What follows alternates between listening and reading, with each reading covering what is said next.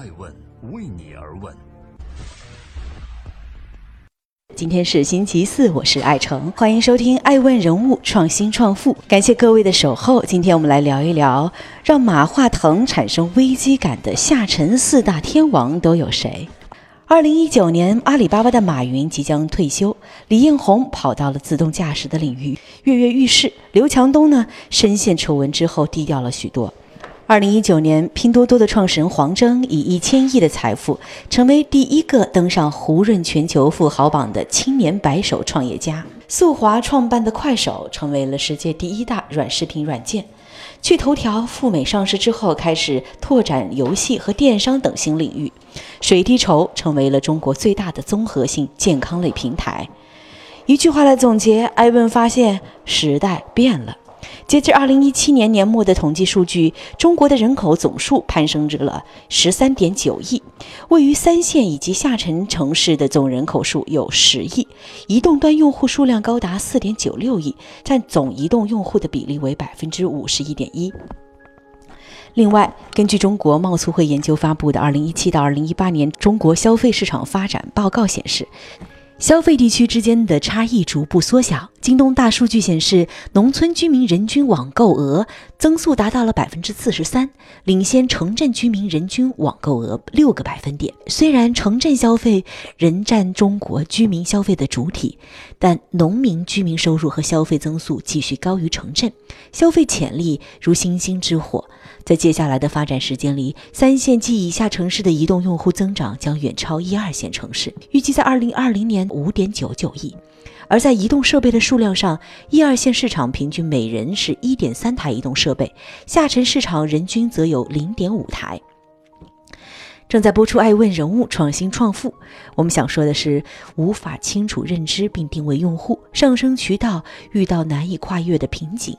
甚至只能在失败的圈圈里打转。正在播出的是《爱问人物创新创富》，我是爱成，感谢您的聆听和守候。今天来分析一下，让马化腾都感到危机的下沉四大天王都有谁？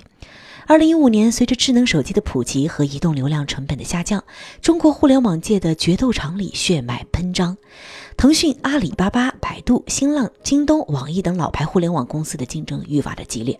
数十年来，他们迎合群众消费需求的同时，也引领了一个又一个新的时代潮流。微信就是即时通讯的王者，而微博呢，是随时随地发生新鲜事的第一平台。阿里巴巴旗下的优酷和土豆在合并之后，覆盖了多达五点八亿的终端用户。京东进入全球互联网公司十强，交易额达到了两千六百零二亿，净收入达到一千。一百五十亿元，但堡垒的松动也是从这一年开始的。清华大学毕业的八零后小伙苏华，不安分于作为谷歌、百度这样大公司的职员，连续创业三次的他，再次蠢蠢欲动，将自己创办的继父快手从工具转型为短视频社区，APP 名也随之改名叫快手。二零一五年，快手迎来了市场用户从一个亿到三个亿成长的业绩。同时期创业的不止一个从谷歌离职的速滑，还有年轻的黄峥。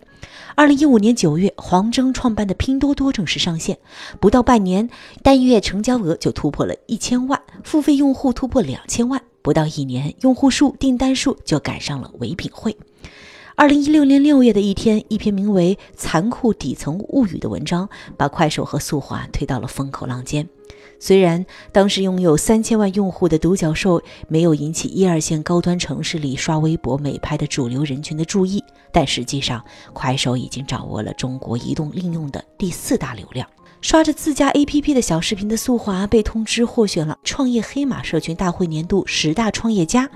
这个自从辞职创业后就一直丧了很多年的曾经的宅工程师得意了，笑起来了。也是二零一六年春风得意的另外一个流量赢家是黄峥。拼多多用户量突破了一个亿，每月的 GMV 超过十亿，日均订单超过一百万，获得 B 轮的融资，IDG 资本、腾讯、高融资本领投。二零一六年十月十日是拼多多周年庆，那一年拼多多单日交易额就超过了一亿元。随着速滑与黄峥的崭露头角，快手与拼多多终于可以在一个圈子占据一席之地了。随后，互联网界的新星如后起之秀般席卷下沉市场。二零一六年六月，趣头条一点零版上线，水滴爱心筹上线。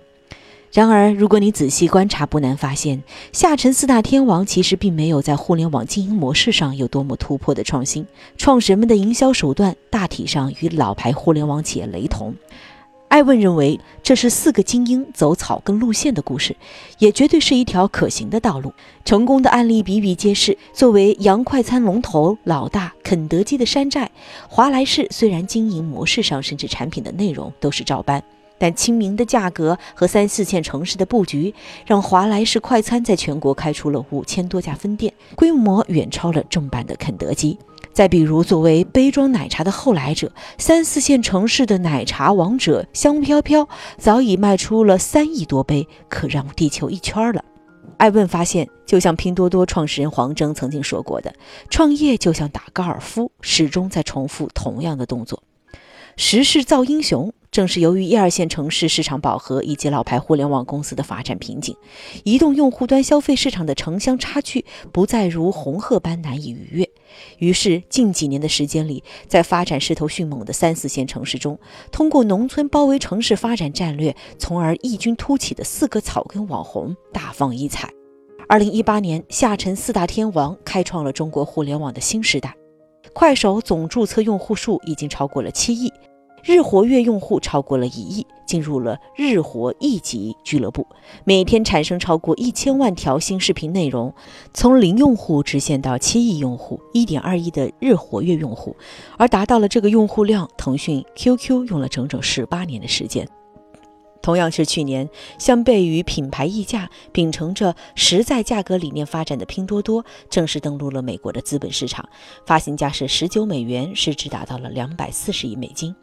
更疯狂的是，谭思亮仅用两年时间就带领趣头条完成了 IPO 上市登陆，估值超过十六亿美金，从零成长为一家十六亿美金估值的公司。趣头条只用了十八个月，而今日头条则用了三年。根据最新财报显示，截止到二零一八年第四季度，趣头条平均月活跃用户达到了九千三百八十万人，同比增长超过了百分之两百八十六。另外一个案例中，经过两年多的快速发展，水滴筹累计筹款金额超过了一百亿元，服务八十多万名困难的大病患者，汇聚了三点四亿次爱心捐赠人士指尖的温暖。水滴公司目前已经拥有水滴筹、水滴互助、水滴保、水滴公益四大核心业务，以健康为基础，在健康领域各个环节相互连接，形成了独立完整的闭环。正在播出的是《爱问人物创新创富》，我是爱成，感谢您的聆听和守候。长江后浪拍前浪，今天爱问马化腾最感到危机的那些竞争对手都有谁？曾经高线城市和阳春白雪的老牌互联网公司，大多瞧不起那些走低端路线的草根网红。然而，从去年起，中国互联网市场再也不再是仅仅腾讯和阿里一决雌雄的时代了。下沉的这些公司们，丝毫没有受到外界的质疑声音或者是经济寒冬的影响，发展趋势仍蒸蒸日上。艾问发现，在互联网和主流舆论看不见的地方，下沉的四大天王正在用持续的高速增长打破边界，成长为小巨头。尤其随着经济的发展和城乡消费水平差距的不断缩小，消费市场日趋融合。就在去年，拼多多在下沉市场打败了淘宝，扬言要追击京东，成为中国的第二大电商。快手击退了美拍，成为全球最大的直播公司，并正在积极筹备 IPO 上市事宜。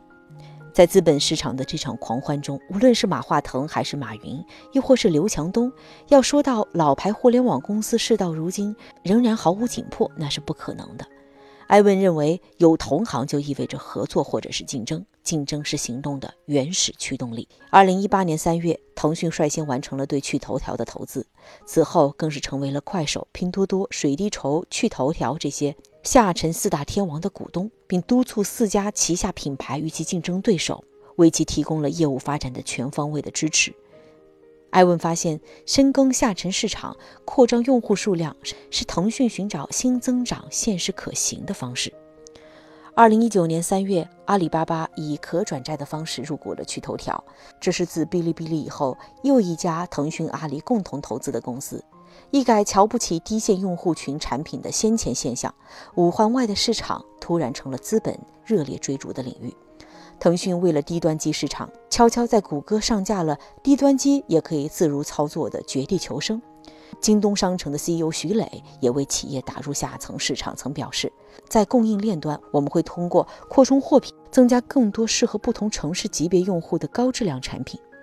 虽然每个天王的独角兽都有着自身的发展特点以及定位的不同领域，他们的来势汹汹也似乎对互联网业的已有的格局产生了一定的挑战和威胁。但实际上，他们都有着相似的共性，那就是在夹缝中生存，时刻警惕着被兼并的同时，又不得不依靠庞大的老牌互联网企业借风使船。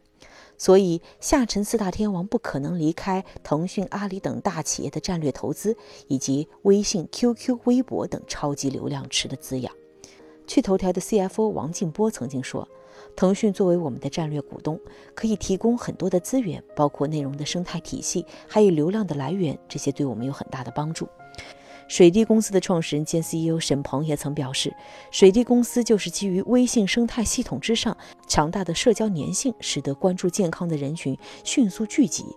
以水滴筹为例。就是通过微信朋友圈、QQ 群、微博等方式，让更多的人参与到扶贫济困当中，将个人求助的声音放大，在个人求助实现的同时，也帮助企业的高效率指数级获得用户增长。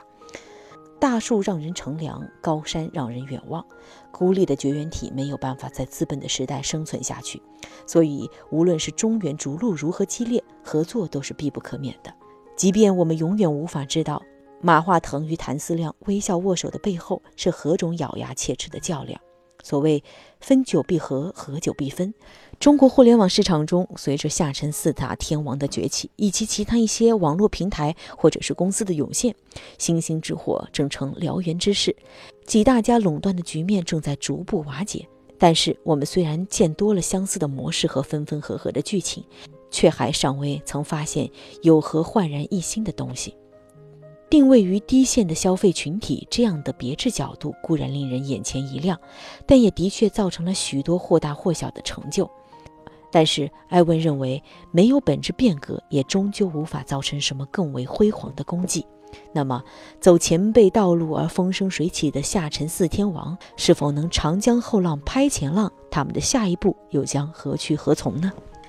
这里是爱问人物创新创富，我是爱成，让内容有态度，让数据有伦理，让技术有温度。感谢您的收听，我们下一期再见。我们下一期每天晚上九点半准时在各大平台与您不见不散。爱问是我们看商业世界最真实的眼睛，记录时代人物，传播创新精神，探索创富法则。